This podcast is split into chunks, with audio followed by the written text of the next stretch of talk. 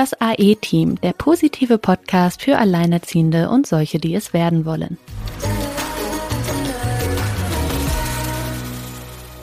Hallo ihr Lieben und herzlich willkommen zu einer neuen Folge.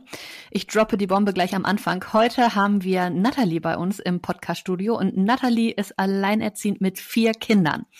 Wie man das macht, äh, da bin ich sehr gespannt, was Nathalie uns heute erzählt. Ähm, Silke, der Kontakt kam aber über dich zustande. Wie hast du Nathalie denn überhaupt gefunden oder wie hat Nathalie uns denn gefunden? Ja, in dem Fall hallo auch von mir. Äh, Nathalie hat mm, mich so halb gefunden. Äh, der äh, Kontakt kam über Instagram zustande und zwar habe ich ja mittlerweile auch einen Shop bei Gut Alleinerziehend mit so ja besonderen T-Shirts für Alleinerziehende, Familienthemen, Familienkonstellationen, besondere ähm, Motive und ähm, ja, ich habe da, sag mal so statistisch betrachtet, halt natürlich Vater oder Mutter alleinerziehend mit ein bis zwei Kindern berücksichtigt in sämtlichen Konstellationen. Und äh, alles, was drüber geht, ist ja, sage ich mal, statistisch gesehen zumindest äh, sehr, sehr, sehr selten. Und ähm, dementsprechend habe ich da gedacht, nee, bevor es zu unübersichtlich wird, ähm, lassen wir es mal so. Und tatsächlich kam dann von Nathalie eine Nachricht per Instagram mit der Sache, hey, ich, äh, es, ich würde so gern, aber da gibt's kein Motiv mit Mutter mit vier Kindern. und dann habe ich gemeint, okay, kein Thema, ähm, das mache ich doch sehr gerne. Und dann ist mir, während ich dieses Motiv aufbereitete mit diesen vier Kindern, also ein Sohn und drei Töchter, ich nehme es gleich vorweg, ähm, habe ich gesagt, meine Fresse. also, ich meine, ich bin alleinerziehende Mama mit zwei Kindern, du Sina bist alleinerziehende Mama mit einem Sohn. Ja. Und das Ganze dann verdoppelt von mir und vervierfacht von Sina. Also ich glaube, wir haben tausend Fragen im Kopf. Und deswegen, hallo, liebe, liebe Nathalie, ich freue mich sehr, dass du ähm, ja, dich bereit erklärt hast, nachdem ich dich gefragt habe, in diesen Podcast zu kommen. Ähm, stell dich doch einfach mal kurz vor, äh, damit die Leute so ein bisschen wissen, auch, also wie alt deine Kinder ungefähr sind und ähm, ja, wie du Mama von vier Kindern alleinerziehend geworden bist. Ja, hallo und danke für die Einladung. Ähm, ich habe mich wirklich gefreut, dass du mich so direkt darauf angesprochen hast. Ich fand das sehr interessant. Ja, also ich bin 38 Jahre alt und ähm, seit sechs Jahren ungefähr geschieden und lebe seitdem auch allein mit meinen vier Kindern, mit meinem Sohn, der ist 13 geworden dieses Jahr, dann mit meiner Tochter, die ist elf und dann habe ich noch zwei Zwillingsmädchen, die sind neun. Wir haben das gerade schon so mal so ein bisschen versucht im Vorgespräch äh, zurückzuverfolgen. Also in dem Zeitpunkt, wo Trennung bzw. Scheidung war, das ging ja bei euch recht schnell. Ich habe jetzt aufgeschrieben, da war dieses eine Trennungsjahr dazwischen und also ihr wart euch da relativ sicher, dass ihr euch da trennen wollt. Da waren die ja gerade mal, also die Zwillingsmädchen zweieinhalb und der Sohn ist gerade in die Schule gekommen und dann noch ein Mädchen dazwischen. Also Wow, also ähm, da bist du einen krassen Schritt gegangen. Also hast du dich getrennt? Wurdest du getrennt? Wie, wie, wie ist das zustande gekommen? Ja, also ich bin ganz ehrlich, als das äh, passiert ist, ähm, ist für mich persönlich eine kleine, große Welt zusammengebrochen, weil ich damit mhm. nicht gerechnet habe. Also wir waren ja auch schon 13 Jahre verheiratet, wir haben recht früh geheiratet und ähm, ja, wir haben zwar nicht sofort Kinder bekommen, das nach erst nach fünf Jahren, ähm, in der Ehe. Aber ich war mir halt eigentlich hundertprozentig sicher, das ist safe. da wird schon nichts passieren. Ja, und dann habe ich, musste ich leider feststellen, dass mein Ex-Mann mich betrogen hat. Und ja, so schnell gibt man eigentlich die Familie nicht auf. Wir haben auch, ich habe ihm auch eine Chance und so gegeben, aber es hätte einfach nicht sein sollen. Also das hat für mich auch äh, gefühlsmäßig einfach nicht mehr gepasst. Ich konnte ihm nicht mehr vertrauen. Und ja, erstmal dachte ich wirklich, mein Leben ist hier zu Ende. Wie soll das überhaupt gehen mit vier mhm. kleinen Kindern? Wir hatten gerade ein Haus ähm, saniert und es ist natürlich nichts abbezahlt gewesen, gar nichts. Ja, es war schon nicht einfach. Der Große ist halt der jetzt Große. Damals war er noch klein, ist er gerade in die Grundschule gekommen und ja, es war keine schöne Situation, sagen wir es mal so. Ist er dann direkt denn ausgezogen ähm, bei der Trennung oder ähm, wie habt ihr das dann geregelt? Das hat er ja, sich noch irgendwie also, gekümmert? Wie, wie war das? Ich ähm, habe, ich konnte das nicht mehr. Also dieses Zusammenleben, das ging für mich nicht. Mhm. Er ist mhm. dann in der Zeit halt ausgezogen zu seinen Eltern und hat halt weiterhin diesen Kredit und alles bezahlt, weil das war ja alles noch ganz frisch und ja, dann bin ich halt erstmal im Haus geblieben mit den Kindern, genau. Mhm. Hat er dich denn, also, also es ist, lief alles so weiter. Die, auch die Sachen, die er vorher bezahlt hat, hat er dann auch erstmal so. Ja, genau, weil das war ja alles noch gar nicht geregelt und so. Und von daher ging das erstmal alles so. Wir hatten auch ja. noch ein gemeinsames Konto und das lief halt alles noch. So wollte er denn, wollte er denn dann bleiben? Oder weil du ja jetzt sagtest, du hast ihn dann, ihm dann gesagt, dass das für dich so nicht geht? Ja, er wollte bleiben, na klar. Er hätte ja, am liebsten beides gehabt. Also die Familie und den Spaß nebenbei und ähm, ja, nee, dazu, da kann ich zehn Kinder haben. Also das, das ja. muss nicht ja. sein. Hm, krass, ja. Genau, ja. Und dann haben wir uns ja eigentlich ziemlich schnell geeinigt dann mit der Scheidung. Und ähm, ja, in der mhm. Zeit hatte ich dann auch einen neuen Partner kennengelernt. Also von daher war mir das dann, ging mir das leichter von der ja. ja. Du hast eben ja uns schon erzählt, dass ihr da alle möglichen Wege gegangen seid, von Gericht bis Jugendamt bis man klärt es doch irgendwie unter sich. Ähm, wie kam es denn dazu? Ich gehe mal davon aus, da spielten dann wahrscheinlich auch noch mal einige Emotionen irgendwie rein, dass man dass man dann irgendwie gleich den Weg auch äh, gesehen hat, dass man es vielleicht gleich gerichtlich klärt oder ähm, ja, vielleicht magst du uns da mal mitnehmen, wie das äh, so alles vonstatten gegangen ist. Ja, gerne. Also zum Gericht ist es zum Glück nicht gekommen. Wir, ich war beim Anwalt wegen der Scheidung. Mhm. Und er hat damals auch gleich halt den Unterhalt berechnet und das Ganze angeleiert quasi. Ja, erstmal ein paar, ich glaube zwei Monate lief es über den Anwalt ganz gut. Und dann wurde das dem meinem Ex-Mann halt alles ein bisschen zu viel. Und er ist dann auch zu einer Anwältin gegangen und die hat dann quasi ja so einen Rechtsstreit so angefochten quasi. Ja, das war ein bisschen anstrengend natürlich alles und er hat dann auch von jetzt auf gleich nur noch die Hälfte bezahlt. Und das war natürlich auch alles nicht mehr dann so einfach. Und ja, man kann dann auch nicht mehr so neutral bleiben, wie man das gerne möchte. Mhm. Gerade am Anfang ist es sehr schwierig. Und ja, vor der Scheidung haben wir uns dann ja so geeinigt auf eine bestimmte Summe. Und dann bin ich aber irgendwann nochmal übers Jugendamt an das Ganze nochmal rangegangen, weil ich das gerne weiter begleitet hätte. Also über den, über den Anwalt war mir das ein bisschen zu heftig. Das ist dann auch immer, ja, gleich mit Kosten verbunden und so weiter. Und dann habe ich mir gedacht, das läuft dann vielleicht besser übers Jugendamt. Ja ja, das lief dann auch erstmal alles, bis er dann wieder meinte, er zahlt zu viel. Und ja, es ging halt immer so hin und her. Und irgendwann hat er dann gesagt, pass auf, lass uns das mal, weil, also ich muss wirklich sagen, also nicht alle im, Mitarbeiter im Jugendamt sind kompetent. Ähm, ja, ich möchte niemanden schlecht reden. Das, wir hatten auch eine sehr gute Beraterin, die hat das ganz toll gemacht. Dann haben sie gewechselt und dann war das wieder ein bisschen komplizierter alles. Und irgendwann haben wir, die, die Zeit ist ja auch vergangen und irgendwann kann man ja auch besser miteinander sprechen, wenn ja. die Gefühle nicht mehr so akut sind. Und dann haben wir uns halt zusammengesetzt und er hat halt offengelegt, was er zur Verfügung hat. Und ich habe gesagt, okay, dann treffen wir uns in der Mitte. Und ja, so haben wir Das heißt also, er bezahlt nicht den vollen Unterhalt? Nein, er bezahlt nicht den vollen Unterhalt, aber er hätte auch übers Jugendamt nicht komplett den vollen Unterhalt bezahlen können. Mhm. Ja, ja das, da kommen ja schon Summen zusammen bei vier ja. Kindern. Ich das glaube auch das, was er bezahlt, also das bekommen manche für zwei Kinder. Ja, und, ja. ja, wie machen, also wie, also du hast gesagt, ihr hattet da ein Haus. Ähm, genau. Gibt, bist du da noch drin oder wie sieht deine Wohnsituation heute aus? Nein, also das Haus wurde verkauft, ähm, auch kurze Zeit später nach der Trennung, weil Anfangs dachte ich, ich kann es halten, aber das ging gar nicht. Äh, die Kinder waren noch sehr klein, ich konnte noch nicht wirklich arbeiten gehen. Und das wollte ich ihnen auch nicht zumuten. Und dann habe ich ja jemanden kennengelernt und es hat sich halt so ergeben, dass ich dann damals umgezogen bin in eine größere Wohnung und ähm, da auch an, angefangen habe, auf 450 Euro zu arbeiten. Aber ja, auch diese Beziehung ist leider gescheitert. Es war halt auch eine Patchwork-Familie. Wir hatten uns sechs Kinder insgesamt. Ja. Und ja. was für ein Haus oder welche Wohnungsgröße hat man dann mit so vielen Kindern? Also wir hatten ein normales Einfamilienhaus. Die Kinder meines Partners, die waren ja dann nur alle zwei Tage ah, okay, da, ja. also vier, also vom Donnerstag bis zum Sonntag quasi, aber sie gehörten halt natürlich trotzdem so genauso zur Familie wie meine. Zu denen habe ich auch immer noch Kontakt, das ist mir auch immer sehr wichtig. Ja. Und dann haben wir halt in einem normalen Einfamilienhaus gelebt. Und als das jetzt auseinanderging, bin ich in eine Doppelhaushälfte gezogen, zur Miete.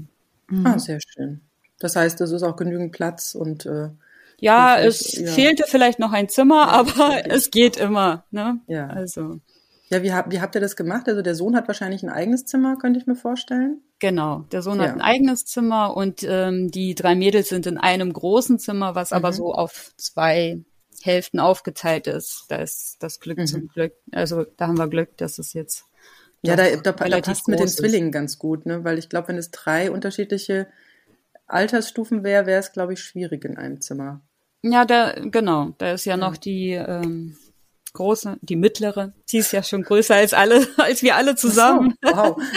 also, ja, es passt. Und, und wie, und wie war das jetzt? Also, ähm, wie, also nochmal, für mich ganz spannend ist natürlich die Frage, okay, da waren Zwill also Zwillinge alleine. Ich habe mal in meinem Bekanntenkreis eine Mama, gehabt, die hat Zwillinge bekommen und ich habe gesehen, wie die die als Babys füttert. Das war ja wirklich, das war ja Akkordarbeit. also, die hat die dann immer vor sich in so Maxikosis geschnallt, damit sie nicht abhauen und hat den dann da abwechselnd rechts, links da die Löffelchen reingeschoben ja. und dann noch gewindelt und dann war die Frau fertig erstmal für den Tag. Ja. Also das war Wahnsinn. Und jetzt stelle ich mir vor, du hast da so zwei kleine Mädels, dann noch eine, ich meine viereinhalb, also jeder, der irgendwie so vier, vier, fünfjährige Mädchen weiß, die weiß, die quasseln da unglaublich viel manchmal und wollen die Welt entdecken. Und dann noch ein Schulkind, das ja gerade so in diese, ja, in diese Eingewöhnung in der Schule kommt, was ja auch ein großer Schritt ist. Wie hast du das, also, also, erzähl doch mal aus deinem Alltag. Also ich kann mir das, wie hast du das gemanagt? Und dann noch zwei Patchwork-Kinder. Gut, die, die klammer ich jetzt mal aus, aber also wie hast du das, wie sah dein Tagesablauf aus? Also sage man, nichts ist unmöglich. man schafft irgendwie alles. Mhm. Ähm, ich habe auch gar nicht, glaube ich, groß darüber nachgedacht, wie schaffe ich das jetzt. Man macht dann. Ne? Mhm. Also die Einschulung war natürlich eine Herausforderung. Das war alles noch sehr frisch und die Familien, ja, waren auch ein bisschen, ja, war nicht so schön. Ne? Ja, verständlich. Und äh, ja, aber wir haben das für den Sohn, glaube ich, ganz gut geregelt. Ja, wie sieht das aus? Ähm, man muss da durch. die Zwillinge waren sehr anhänglich. Sie hingen, eine hing rechts am Bein, die andere links am Bein. Ja, wo kommt dann die dritte hin? Und die dritte muss leider mit. Ja, wie es wie es nur geht. Ja, die die arme mittleren, ne? Ich muss aber wirklich sagen, ich toi toi toi, ich habe ganz tolle Kinder, die sind, ähm, die machen das alles ganz wunderbar, wunderbar mit und sie hatten wahrscheinlich auch keine große Chance, als selbstständig zu werden. Also wirklich, sie sind ähm, wunderbar, sie machen vieles alleine und ähm, ja, helfen mir auch. Also ich habe sie auch immer mit einbezogen, mhm. wenn ich mich um die Kleinen gekümmert habe, dann haben halt, also der Große war auch, so, solange die Kleinen noch klein waren, ja, fand er das auch alles ganz toll. Er hat auch mit den Kinderwagen geschoben und ähm, ja, mit vom Kindergarten abgeholt. Ja, irgendwie läuft es einfach. Und ich, es ist total wichtig, dass man damit sie, man die Großen halt nicht aus den Augen verliert, dass man die halt mit einbezieht in so den, in den Alltag. Weiß ich nicht. Waschmaschine füllen, hilfst mhm. du mir mal, sowas. Mhm. Das, das macht denen auch Spaß. Und sie fühlen sich halt nicht so ausgegrenzt, wenn man sich halt nur um die Kleinen kümmert. Und wie ja. hast du es, ähm, also hast du auch mal Zeit alleine pro Kind, pro Kind halt verbracht oder äh, ging das nicht? Na doch, also ich habe, meine Mutter ist zwar nicht in der Nähe oder so allgemein, so Verwandtschaft ist jetzt hier leider nicht bei mir. Aber die ähm, Oma väterlicherseits, die kümmert sich halt wirklich mit. Und wenn ich mal sage, könntest, können die mal übernachten oder so, oder ich nehme halt nur den und den, dann klappt das schon mal. Mhm. Das habe ich schon versucht. Aber meistens machen wir doch alles zusammen. Mhm. Ja. Und wie haben deine Kinder, also gerade auch dein Sohn, der hat es jetzt ja schon mehr mitbekommen. Ich weiß, denke denk mal so bei zweieinhalb kriegt man nicht viel mit, wobei mein Sohn war damals mhm. drei bei der Trennung und ähm, der hat durchaus den Unterschied dann schon bemerkt. Also, ne, Papa da, Papa nicht da, wo ist Papa? Ähm, ja. wie, wie, wie, wie hast du das mit deinen Kindern erlebt? Also ich muss sagen, der Große, den hat's wirklich hart getroffen. Hm, ja, das war auch alles nicht so leicht für ihn. Äh, er hat es eigentlich ziemlich schnell mitbekommen. Anfangs haben wir noch gesagt, er ist auf Geschäftsreise, also die ersten Tage, wo er halt nicht da war, von der Arbeit äh, muss der Papa halt weg. Und aber irgendwann, ja, kam es ihm dann auch. Und äh, ich habe dann einfach den Vater gebeten, mit ihm zu sprechen, ihm das so ein bisschen zu erklären, wieso er denn nicht da ist. Und ja, ich glaube, es hat. Wie hat er das dann erklärt? Weil, äh, ja, ich habe die Mama betrogen, ja. ist ja jetzt wahrscheinlich nicht das, was er genau. gesagt haben wird, ne? Also wir hatten, was heißt Glück, aber wir hatten jemanden gerade im Freundeskreis, die sich auch getrennt haben.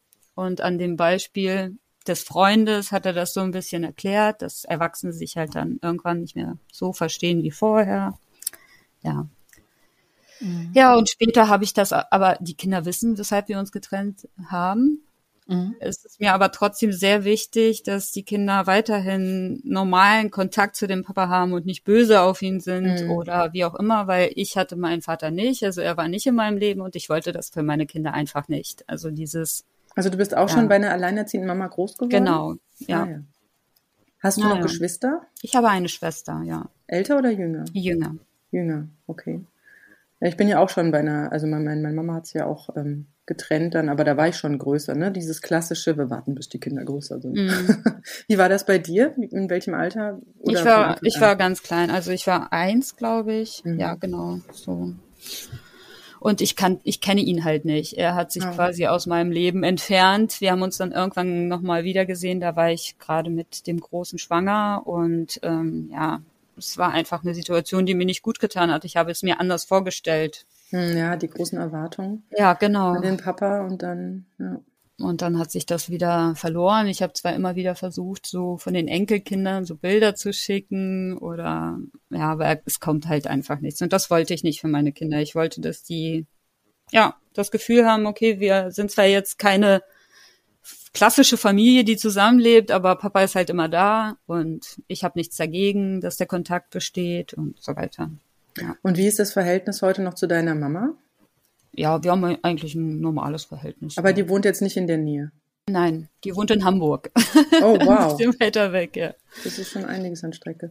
Äh, ja. Wie oft sie, also sieht, sieht, seht ihr euch so mal alle zusammen? Ja, also Feiertage, ne? Und dann ja. zwischendurch mal so alle vier Monate vielleicht. Okay. Naja, ja. ist ja auch echt Fahrerei. Ja. Wie hat sich das dann äh, entwickelt mit den äh, kleineren? Also wann hattest du, also ich stelle mir das total überwältigend vor am Anfang, vor allen Dingen mit den Kleinen. Man kommt ja, also man kommt ja schon mit einem Kind nicht wirklich dazu, mal so sich Bewusstsein zu nehmen, auf die eigenen Emotionen zu hören und überhaupt erstmal rauszufinden, wie fühle ich mich eigentlich gerade selber, weil man ja immer am Machen und Tun ist. Das wird bei dir ja mal viermal so krass gewesen sein. Ähm, wie, wie bist du da, ich weiß gar nicht, wie ich das formulieren soll.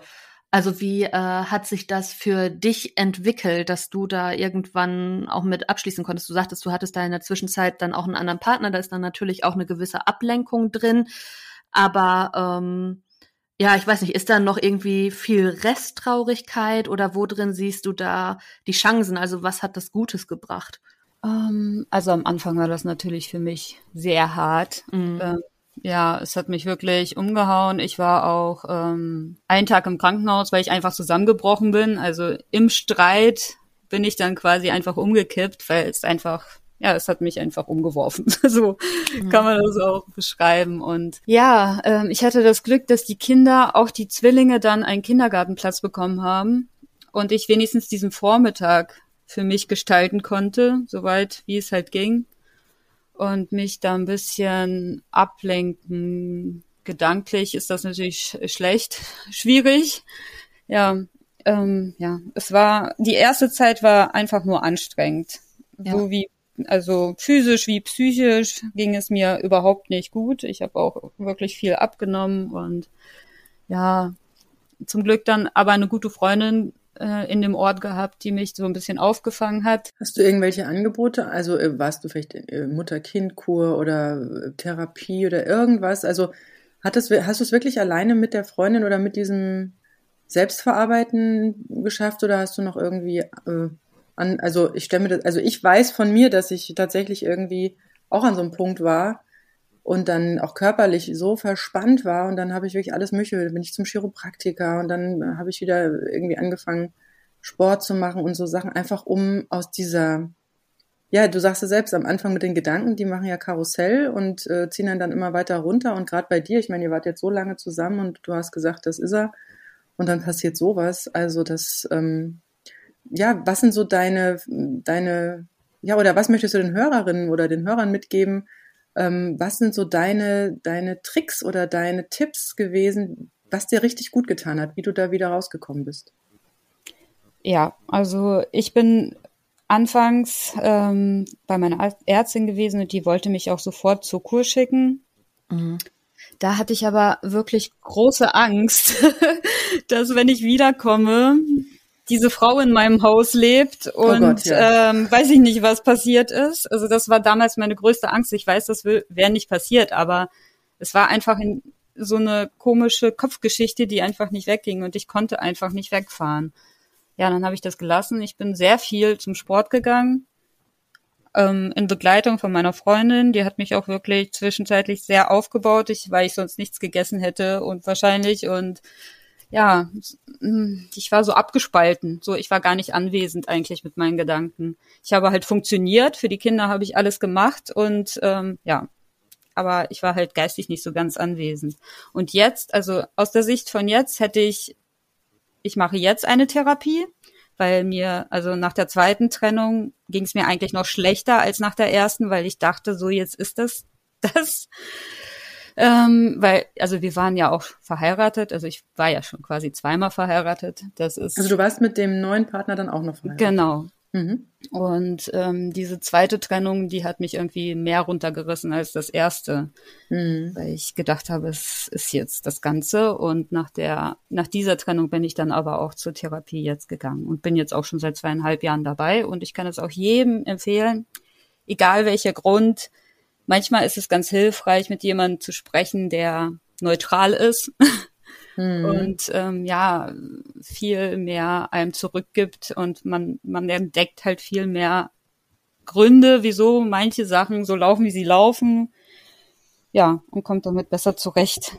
Dann. Ja, so Therapeuten sind so herrlich unerschrocken, ne?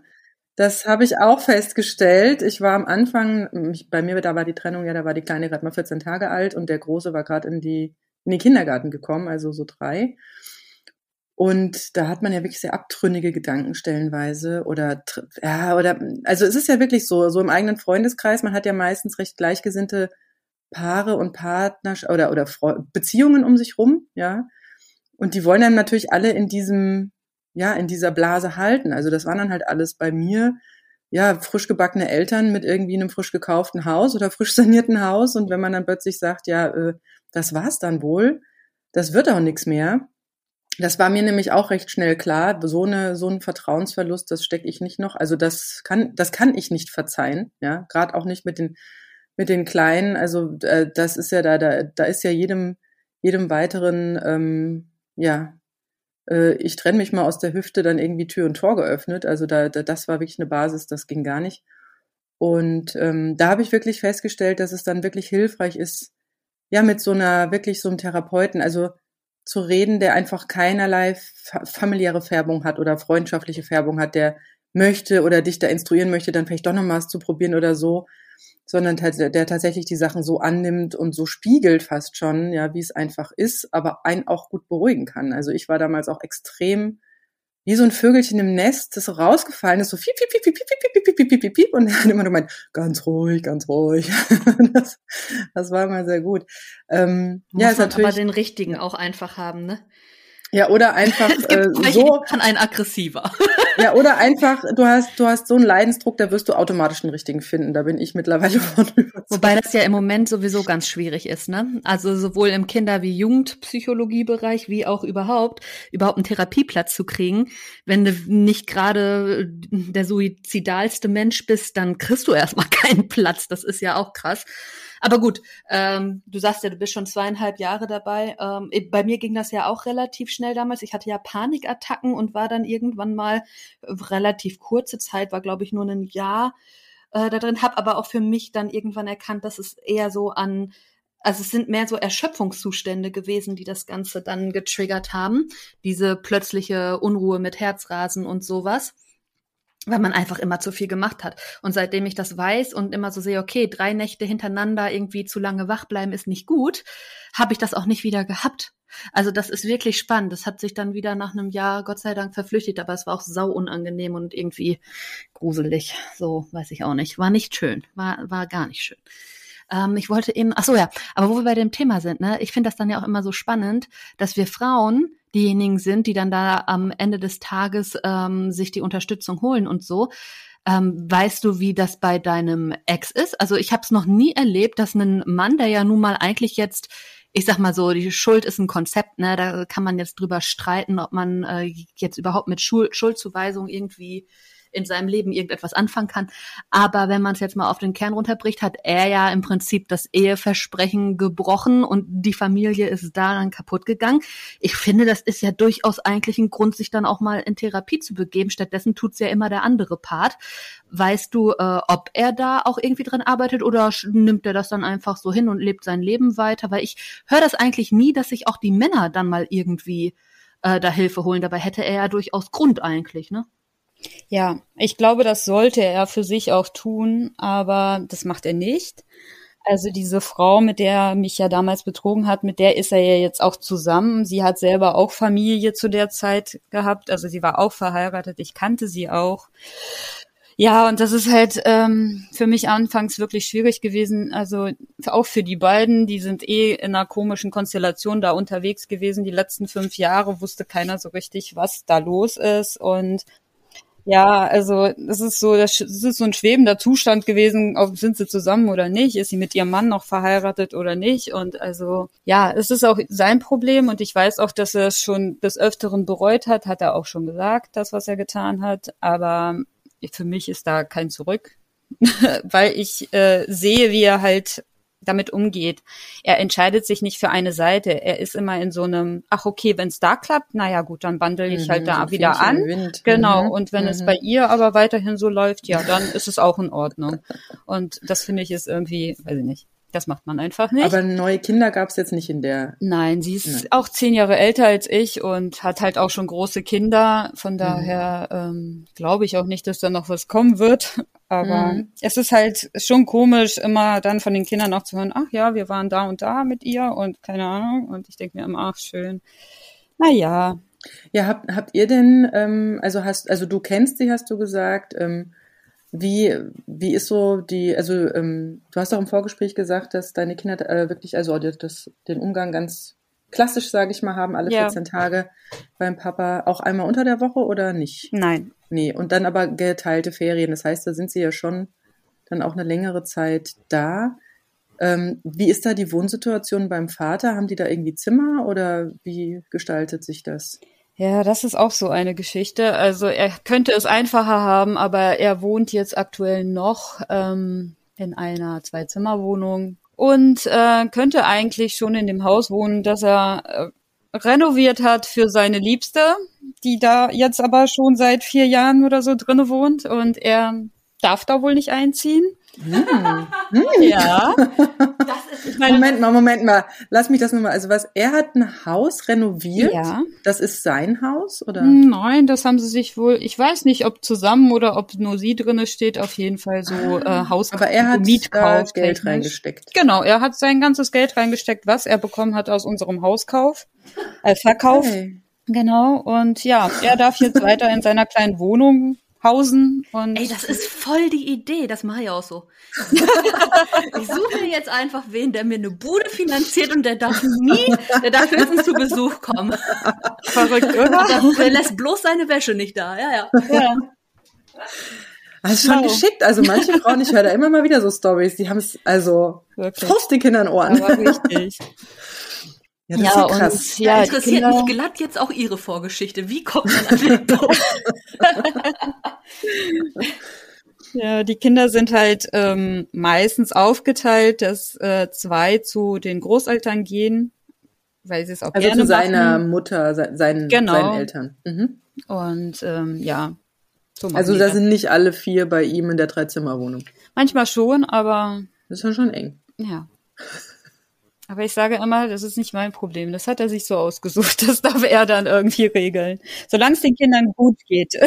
Ja, das Witzige ist nur, theoretisch wäre das ja, glaube ich, sogar ein zulässiger Grund, äh, für dich zu sagen, äh, die Kinder äh, gehen da nicht hin, jedenfalls nicht über Nacht, weil man da ja mehr Platz eigentlich für braucht. Ich meine, warum solltest du das tun, ne? Weil das ist ja auch ja, nee, ja eben, also freie Zeit und so. Aber genau. ähm, in so einem Fall überleg mal, wenn du gar nicht willst, das, also das wäre ja voll der Grund. Mhm. Das ist ja, ja irre. Ja. Ja, hast, hast du denn mit ihr irgendeinen Bezug, einen Kontakt oder läuft das alles über ihn und sie ist so Nein. irgendwie der Schatten im Hintergrund? Sie ist ja nur, also sie, pff, sie ist ja nicht mal richtig offiziell fest. Ja, also, ja und, und ich meine, wenn er in seiner Dreizimmerwohnung ist, dann, dann haben deine Kinder ja auch gar keinen Berührungspunkt mit ihr, wenn sie da im Haus ist. Genau, also die letzten Jahre hatten sie so gut wie gar keinen Kontakt. Erst seit dem letzten Jahr ist es so okay. ein bisschen, dass es offizieller wird, dass sie auch mal rübergehen, dass sie auch mhm. mal Weihnachten mal da sind mhm. oder so. Vorher habe ich mal gefragt, wann habt ihr sie denn mal wieder gesehen? Und da hieß es ja, weiß ich nicht, schon zwei Jahre oder so nicht mehr gesehen. Ja, ist also, aber ein schöner, sanfter, also es ist ja, ne, man, das ist ja so die Angst von vielen äh, Frauen, äh, wenn dann so das erste Umgangswochenende stattfindet, dann ist da eine neue Partnerin im Hintergrund und dann kommen so diese komischen Kopfgebilde hoch mit, oh, die sind äh, jetzt, die spielen jetzt auf heile Familie und ich bin da außen vor und Trauer, Trauer und aber das hört sich in dem Fall ja irgendwie äh, ganz interessant an. Ich sag mal so, ich wäre also mir würde es besser gehen, wenn er irgendwie eine neue Freundin hätte, mit der ich überhaupt kein Problem habe. Und mhm. also ich äh, war da noch nie so, dass ich sage, ach du meine Güte, da kommt jetzt jemand, den könnten die Kinder lieber haben oder so. Mhm. Äh, aber ja, so versuche ich es, wenn es geht, alles nur über ihn zu regeln. Sie muss mhm. mir nicht über den Weg laufen. Ja, aber ich meine, liegt wahrscheinlich auch daran, ich weiß jetzt nicht, ob ihr irgendwie gut befreundet wart oder so, aber ähm, wenn man sich vorher halt auch kennt, ne, ist es ja. halt auch irgendwie richtig arschig. Ja. Wenn es jetzt eine Fremde wäre, wenigstens, ne? Mhm. Aber wenn man sich dann am Ende des Tages von beiden irgendwie hintergangen fühlt, ist das eine andere Nummer, finde ich auch. Da, äh, äh, ist denn, also sind denn jetzt dein, da wo du wohnst und da wo der, ähm, also sowohl das Haus als auch die Wohnung von deinem Ex sind, äh, ist das weit auseinander? Ja, wir sind so 40 Kilometer sind wir so. Ah ja, gut. Also man trifft sich jetzt nicht im Supermarkt. Irgendwie. Nein, zum Glück nicht. Ah, wunderbar. ja. Worauf ich noch hinaus wollte. Ah, jetzt habe ich es gerade vergessen. Ach so, ja, wie, äh, wie war das denn für dich? Wann habt ihr, vor allem auch mit den beiden Zwillingen, habt ihr da gleich mit dem Umgang angefangen? Also, also seid ihr da gleich in irgendwie so einen Turnus rein oder war da noch zu viel Emotionen? Musste das erstmal runterkommen und äh, wie seid ihr da in diese Umgangsregelung gestartet? Also anfangs war das alles noch so ein bisschen unregelmäßig. Er kam auch mal, da haben wir ja auch noch nicht so weit auseinander gewohnt, da kam er auch mal unter der Woche und hat sie mal so zu Hause besucht. Und irgendwann ist es aber schon so gewesen, dass wir das festgehalten haben, dass es wirklich jedes zweite Wochenende ist, damit ich halt auch meine Zeit habe und auch mal aus dem Alltagstrott rauskomme hm, und auch so ein paar wichtig, Sachen ja. erledigen kann und auch für mich so ein bisschen runterkomme. Und das ist mir auch bis jetzt sehr wichtig. Er versucht da jetzt ein bisschen rauszukommen aus der Geschichte, habe ich das mhm. Gefühl. Ja, die Großen, die werden doch bestimmt bald nicht mehr wollen. Und Ach. ich sag, ja, das kannst du da dann fragen, ob sie wollen fragen. oder nicht. Ich glaube, genau. mit 14 dürfen die doch selber entscheiden, oder? Ja, und ich, ja, also ich werde sie nicht zwingen, sage ich mal. Mhm. Wenn die nicht möchten, dann möchten sie nicht. Aber solange sie noch gerne gehen und solange ich noch mein Wochenende zur Verfügung habe, möchte ich das auch gerne. Ja. Mhm. ich weiß ja, dass es ihnen gut geht und wenn sie bei den Großeltern sind, mit denen verstehe ich mich auch noch super. Wir machen auch so noch was, so an Weihnachten ins Weihnachtsmärchen gehen oder so. Da mhm. bin ich auch dann auch noch dabei und ich habe die auch alle ganz gern. Die können ja nichts dafür. So und ja, dann sollen die Kinder auch am Wochenende, so lange wie sie das noch möchten, auch gerne hingehen. Ja, ich meine, ne, vielleicht, die möchten ja auch irgendwann Führerschein machen und so. Das ist ja vielleicht auch gar nicht so verkehrt, wenn sie da ihre größere werdenden Wünsche auch kundtun, ne? Richtig.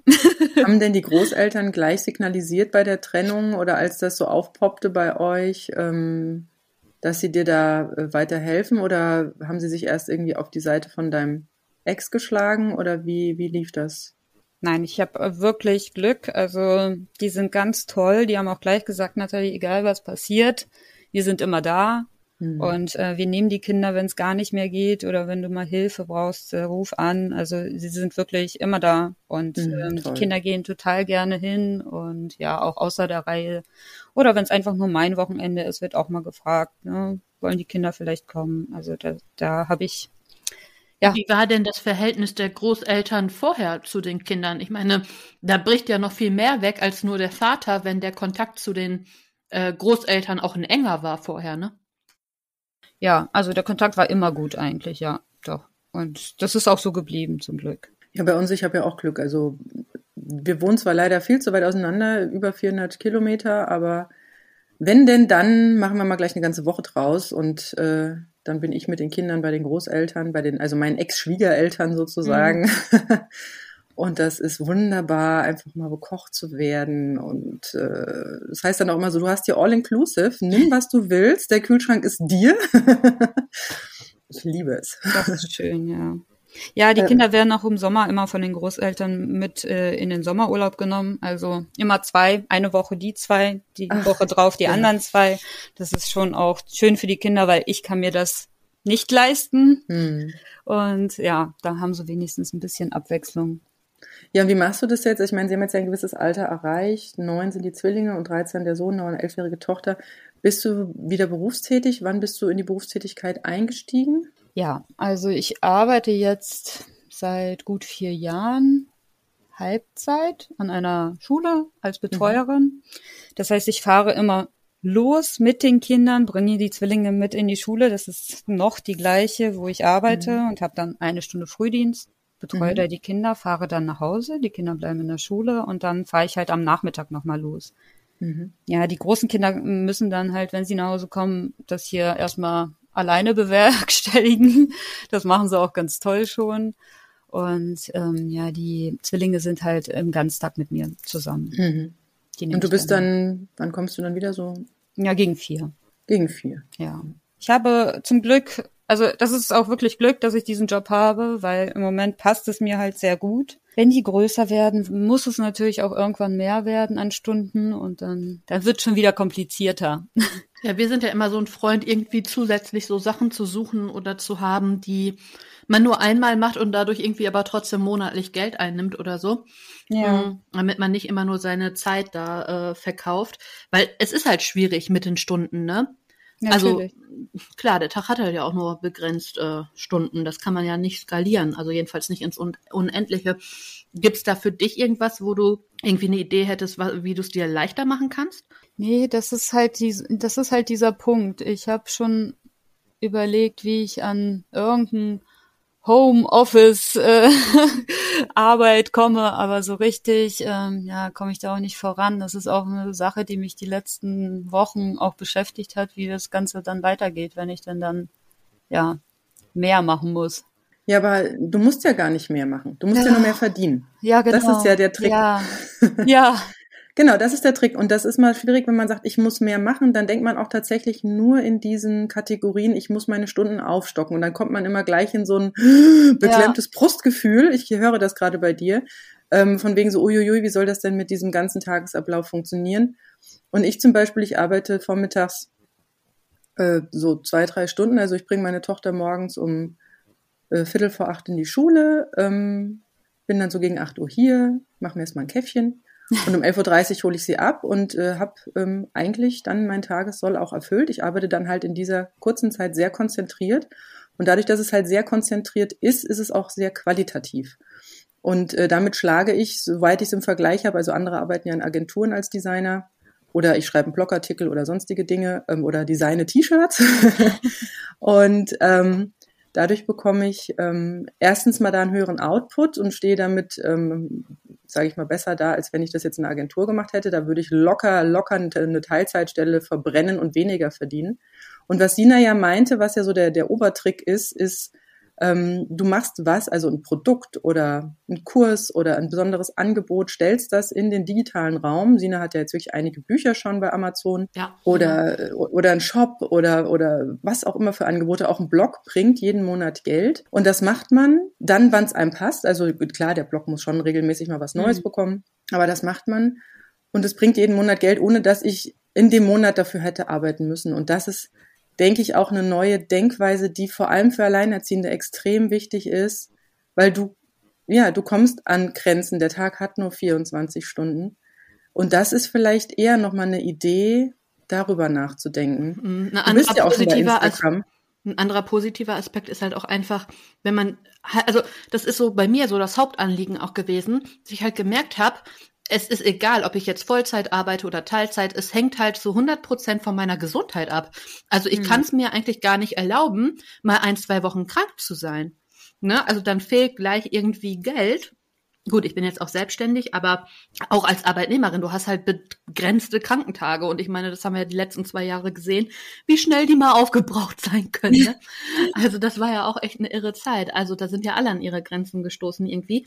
Und das ist so mit der Haupttreiber bei mir, dass ich mir so denke, Nee, also erstmal möchte ich diese sechs Wochen Schulferien, die wir hier ab dem übernächsten Jahr hier auch irgendwie haben, weil er dann in die Schule kommt, mm, ich, ich möchte mir nicht jetzt schon irgendwie da Panik machen, wie bringe ich das Kind jetzt sechs Wochen irgendwie anderweitig unter. Das will ich ja auch gar nicht, weil eigentlich möchte ich die Zeit nutzen, um mich intensiv mit ihm zu beschäftigen. Eigentlich möchte ich mir die Sommerferien im Idealfall komplett blocken und halt nichts machen, keine Aufträge, gar nicht. Aber das geht natürlich nicht indem ich nur Aufträge mache. Ne? Also darum, das ist für mich so mit der Haupttreiber dieses sich einfach Auszeiten erlauben dürfen und einfach auch mal krank sein dürfen. Ne? Das ja, ist so mit der Hauptgrund, warum ich mich da irgendwie immer weiter mit befasse. Auch das ist natürlich Arbeit, ne? Das, also ich finde auch Blog finde ich zum Beispiel dauert relativ lang eigentlich, um da in vernünftige Summen zu kommen. Äh, aber da kann Silke hat Silke mehr Erfahrungswerte. Mhm so, also ich kann nur sagen, so, so Projekte, wenn man so seine Hobbys hat und dann Wege findet, wie man das, was man sowieso gerne macht, irgendwie noch aufs nächste Level bringen kann und natürlich immer mit dem Anspruch, dass man irgendwie auch was Gehaltvolles macht, ne?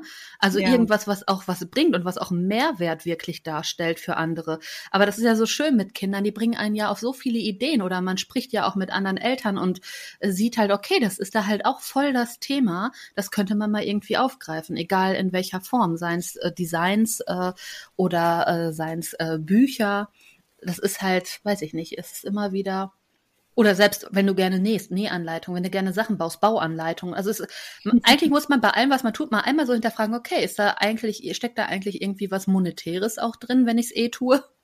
Hm. Ja, und das ist ja meistens der Punkt, dass wenn es einem leicht fällt, dann denkt man, das fällt jedem leicht. Ich hatte vor kurzem einen, einen Kontakt zu einem Papa, der unglaublich gut Klavier spielen kann. Der hat sich einfach ans Klavier gesetzt, du hast ihm ein Lied gesagt und der hat das dann auch gleich interpretiert und äh, auch die, äh, das, äh, das, also der hat ganz blind vor sich hergespielt und es war wunderschön. Und dann habe ich gemeint, äh, sag mal, das ist schon was Besonderes. Und er dann so, nee, wieso ist doch total einfach. und das ist immer wieder dieser Trick, dass man immer denkt, arbeiten muss hart sein, es muss, ne? Also gerade ja. so der Vergleich, gerade wenn man, wenn man, sage ich mal, seine Stunden, also wenn man das immer nur in Stunden aufwertet, ja, und sagt, also dann, ähm, dann, dann so in so im Gegensatz, also was weiß ich, wenn ich jetzt irgendwo was für 60 Euro kaufe, das hat mich jetzt so und so viel Lebenszeit gekostet oder aber auch keine Lebenszeit, das ist dann plötzlich eine ganz andere ja. ähm, Schere, die da aufgeht. Deswegen, also gerade mit vier Kindern, ähm, denke ich, wäre es vielleicht auch ganz, oder so, so nebenberuflich selbstständig gibt's ja auch. Mhm. Oder so irgendwie da nochmal in die Richtung denken ähm, oder dich wirklich mal selbst beobachten. Ja? Was fällt dir leicht? Ähm, wo hast du Interessen dran? Bei mir ist es ja so entstanden mit dem Blog, ich gebe zu, er ist jetzt nicht unbedingt ein, ähm, also er macht nicht 100 Prozent meiner Einnahmen aus, aber ich, es ist für mich auch eine Art Therapie. Ja.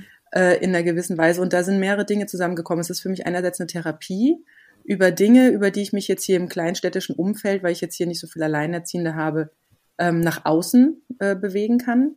Ähm, es ist eine Therapie, weil ich versuche, dadurch genau diesen gut Alleinerziehenden oder die, die es werden wollen, und damit meine ich jetzt halt auch in einer guten Lebensbalance stecken äh, oder sich kreieren, ein Sprachrohr zu geben und, und auch noch die Austauschmöglichkeit über die Facebook-Gruppen. Und es ist für mich andererseits, weil ich bin ja, ähm, ich bin ja Diplomdesignerin äh, im Medienbereich, also im Internetbereich, im Webbereich. Und für mich war es natürlich irgendwie auch ein total cooles Learning, mal selber sich so ein Ding aufzubauen, ja, mal selber Social Media zu machen. Und das sind so viele Komponenten, die da zusammengeflossen sind. Deswegen ist es jetzt nicht bei mir entstanden aus, das muss jetzt 2000 Euro im Monat einbringen, sondern entstanden aus, schauen wir mal, es könnte gut werden. Und ich mache es wirklich herzlich gerne, wobei man hat ja schon gemerkt, jetzt auch die letzten zwei Jahre, ich bin ja in der Taktzahl von den Beiträgen runtergegangen, aber es ist mir, es, es, es kommt langsam wieder, ich komme langsam back. Mhm. ich habe eine kleine Auszeit gebraucht, aber es ist immer noch mein Herzensprojekt und ich finde, da steckt viel Wandel und Kraft noch für Alleinerziehende drin und viel Umdenken, weil das ist mir auch aufgefallen vor der Corona-Zeit. Ähm, wurde ich ja auch von, von sehr gesettelten Alleinerziehenden oft so ein bisschen belächelt. Und wegen so, ja, erzähl du mal, ich habe hier meine coole Teilzeitstelle, ich habe hier meine coole Vollzeitstelle, ist voll die Sicherheit und die gebe ich nicht her. Kann ich total nachvollziehen. Aber ich finde, gerade jetzt hat sich beruflich doch sehr viel getan und ähm, es ist erschreckend, was manche tatsächlich sich die Beine ausreißen, wobei es jetzt ja wirklich eine, sag ich mal, ideale Absprungstelle wäre und viele Jobs ins Wanken geraten sind und viele Berufsgruppen ins Wanken geraten sind und so weiter und so fort. Alles, was vorher so in Stein gemeißelt schien und für die Ewigkeit gebaut, kommt in so einen Wandel rein und ähm, ja, da sag, also ich merke auch, dass es ganz viel mit den eigenen, mit dem eigenen Selbstwert zu tun hat, wie, wie weit lehnt man sich aus dem Fenster, um es noch dem Arbeitgeber recht zu machen und noch irgendwelche Überstunden zu schieben und noch irgendwie den Kindern es recht zu machen. Und wann, und das passiert leider halt auch zu oft, kommt man immer wieder an so einen Punkt, wo es dann, wo man halt in so einem Burnout oder sowas ähnlichem landet, weil man es einfach übertrieben hat. Und das muss nicht sein. Also das nur mal so von uns noch so mit auf den Weg gegeben. Das geht durchaus smarter. Mhm. ähm, aber bevor wir jetzt hier langsam zum Abschluss kommen, würde mich noch was interessieren. Und zwar, du hast ja erzählt, du bist nach der ersten Ehe relativ schnell in diese Patchwork-Geschichte reingeraten. Ähm, und hast dir da sehr viel drunter erhofft ähm, und bist jetzt dabei, es aufzuarbeiten. Hast du jetzt schon gemerkt oder feststellen können, dass, sage ich mal, du viele Punkte, die in der ersten Beziehung vielleicht nicht so gut liefen, jetzt in der zweiten wieder aufgepoppt sind. Also man sagt ja oft, dass wenn man zu schnell in so eine neue Beziehung reinkommt, dass man die alte noch nicht verarbeitet hat und bei einer alten Beziehung, wenn die gescheitert ist, gehören ja schon zwei dazu. Also jeder hat ja so sein, ja, deswegen Sina sagte vorhin Schuld. Schuld ist immer schwierig, weil wenn man jemand die Schuld gibt, dann gibt man ihm die Macht. Wenn ich sage, du bist ja. schuld, ja, dann bin ich unschuldig. Ja, das und dann war kann mehr ich so gemeint, dass er sich vielleicht auch schuldig fühlt, weißt du? Weil als Mutter ja. fühlt man sich immer den Kindern gegenüber irgendwie schuldig und verantwortlich und dann frage ich mich immer, tun die Väter das nicht vielleicht auch mal? Hm. So war das gemeint. Ja, nur die Frage ist ja, wie, wie bist du von der einen Beziehung in die andere gestartet? Also beziehungsweise sind jetzt, haben jetzt ähnliche Punkte zum Beenden der Beziehung geführt? Das würde mich interessieren. Ich glaube einfach, ähm, ja, ich habe nicht äh, verarbeitet, was in der ersten ja. Beziehung passiert ist. Also ähm, ich dachte, das ist halt so die Rettung. Also ja. ich glaube, es ist wichtig, also deswegen bin ich jetzt auch schon fast drei Jahre wieder Single, einfach mhm. weil ich erstmal zu mir finden möchte. Ich möchte erstmal gucken, wie bleibe ich ich in einer Beziehung und verliere mhm. mich darin nicht. Also das, das war, glaube ich, mein größter Fehler, dass ich so gleich alles aufgegeben habe und dachte mir, oh, ich muss jetzt alles alles so machen, wie er das möchte, mhm. damit das bloß ähm, ja die heile Welt bleibt. Es sah ja nach mhm. außen hin alles ganz toll aus. Also es ist ja nicht so, dass wir überfordert äh, aussahen oder dass wir das nicht hinbekommen haben oder dass wir nicht glücklich waren es war ja alles nach außen hin ganz schön. Nur mhm. ich habe mich halt in dieser, ja, in dieser Beziehung einfach verloren und dadurch ha habe ich das irgendwann gemerkt, dass äh, einiges nicht so läuft, wie ich mir das eigentlich gewünscht hätte. Und als ich dann, ja, ich sag mal, Widerworte gegeben habe oder gesagt habe, wie ich es gerne gut finde oder wenn ich es so mache, dass das ähm, ja, dass er es ja nicht toll finden muss, aber dass es halt für mich in Ordnung ist, es so zu tun. Ja, dann gab es halt immer Streit und ich habe natürlich mir die ganze Schuld gegeben, weil ich äh, zu der zu dem Zeitpunkt nicht genau wusste, was ist hier los, warum läuft das schon wieder ja nicht so, wie ich das eigentlich gerne hätte. Ja, das ist sehr, sehr spannend, was du sagst, weil ähm, das glaube ich tatsächlich, dass äh, am Anfang, wenn man so in so einem nach einer Trennung, da wie gesagt, dann fühlt es sich für den eigenen Selbstwert ja auch toll an, wenn da wieder ein Mhm. neuer Partner irgendwie liebäugelt und das gibt so einen Push nach vorne und man traut sich oft auch gar nicht so den ganzen Kram alleine zu. Ne? Es ist immer schön, man ist es jetzt ja auch gewohnt über viele Jahre, dass da eine zweite Person einfach, ja, sozusagen ähm, ganz eng mit einem verbunden ist und man sich da wirklich ähm, auch Hilfe holen kann und alles oder man gewisse Aufgaben auch aufteilt. Ne? Du machst, was weiß ich, Finanzen, ich mache Essen, Kochen oder sowas. Also es gibt ja immer so ganz klassische Aufteilungen in irgendeiner Art und Weise, wo die Aufgaben stecken. Und ähm, ja, und ich, ich sehe das durchaus, dass dann nach dieser, also dass tatsächlich viele dann der Meinung sind, okay, ich bin einsam. Und die einzigste Lösung, die es dafür gibt, ist, äh, ich brauche natürlich jemanden, damit ich wieder zweisam sein Mhm. kann, weil sonst bin ich ja, sonst bin ich ja alleine, ganz alleine. Und dann, dann also und ähm, da tatsächlich sagen, also ich, ich kenne das, weil ich war ja damals dann auch frisch getrennt und ich habe auch gedacht, wo um Himmels Willen kriege ich jetzt einen neuen Partner her? Ich meine, ich hatte da einen Säugling an der Brust. Ja. Ja. Wie willst du denn da daten? und deswegen habe ich diese, diese äh, Idee dann auch relativ schnell verschoben, weil mein Tag so voll war, dass ich dachte, ich komme never ever. Das würde mich auch mal interessieren. Wie habt ihr euch kennengelernt? Also wie hast du das mit So wie man sich heute kennenlernt. Ah, über Internet? ja. Über so eine Dating-App. Ah, du hast also im Prinzip deine freie Zeit abends auf der Couch mal. Genau. Ah. Ja, und Ja, ich will das auch gar nicht so schlecht machen. Also es hat mich natürlich aus, wirklich aus diesem Tief rausgeholt. Und wäre ich vielleicht in einer anderen Verfassung gewesen oder wäre ich jetzt ähm, in dem Zustand, wie ich jetzt bin, dann hätte ich das vielleicht anders gelebt, diese Beziehung. Ich weiß zwar nicht, ob sie dann zustande gekommen wäre, weil ich ihm wahrscheinlich Mhm. dann zu selbstbewusst gewesen wäre Mhm. oder zu, ja, Ja. weiß ich nicht. Aber ja, es war zu dem Zeitpunkt ganz gut. Es hat mir ganz gut über diesen, über die ganz schlimme Mhm. Zeit geholfen, aber ich würde es jetzt anders machen. Hm.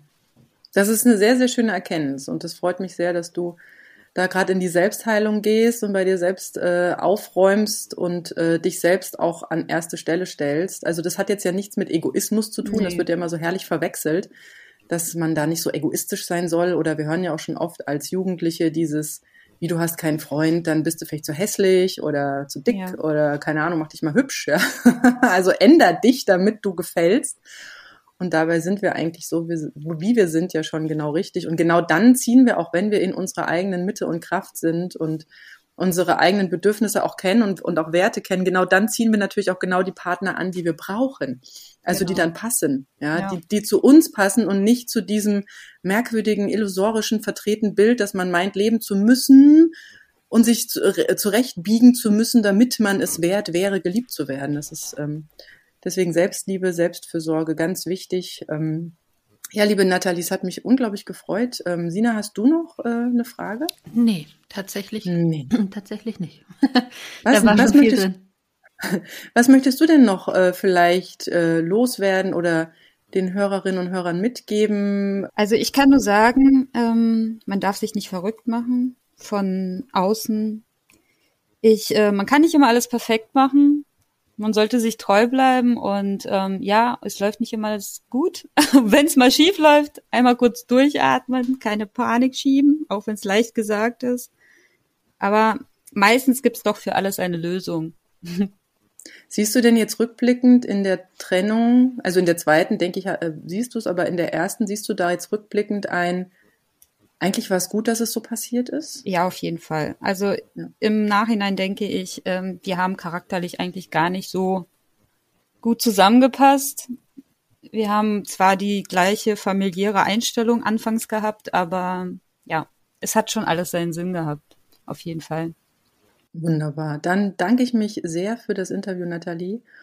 Und ja, ich wünsche euch noch ähm, eine gute Zeit. Und wer auch ein spannendes Thema hat für Alleinerziehende, der kann sich gerne melden. Äh, Sina, wie war die E-Mail? Ich vergesse es. aeteampodcast.gmail.com. Oder einfach Sina oder mich bei Instagram oder na, Facebook ist manchmal ein bisschen schwierig, aber auf Instagram klappt es eigentlich ganz gut, ähm, Kontakt mit uns aufzunehmen. Und dann sage ich einfach mal, macht's gut, tschüss. Ja, bis dann. Ich äh, freue mich auch immer über Zuschriften, auch gerne über Insta etc. Und ja, Nathalie, vielen Dank, dass du bei uns warst und Sehr bis gerne. zum nächsten Mal. Tschüss. Tschüss. Das war das AE-Team, der positive Podcast für Alleinerziehende und solche, die es werden wollen, mit Sina Wollgramm und Silke Wildner.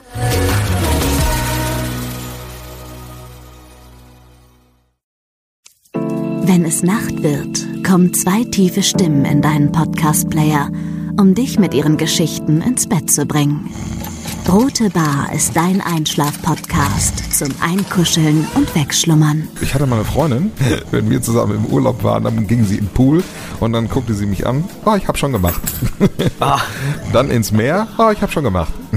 Und die macht immer direkt überall ins Wasser rein. Was war sie für eine Rasse? Ein Collie oder? Eine Blondine. Hör ihn zweimal, dreimal, zehnmal und schlaf immer wieder dabei ein.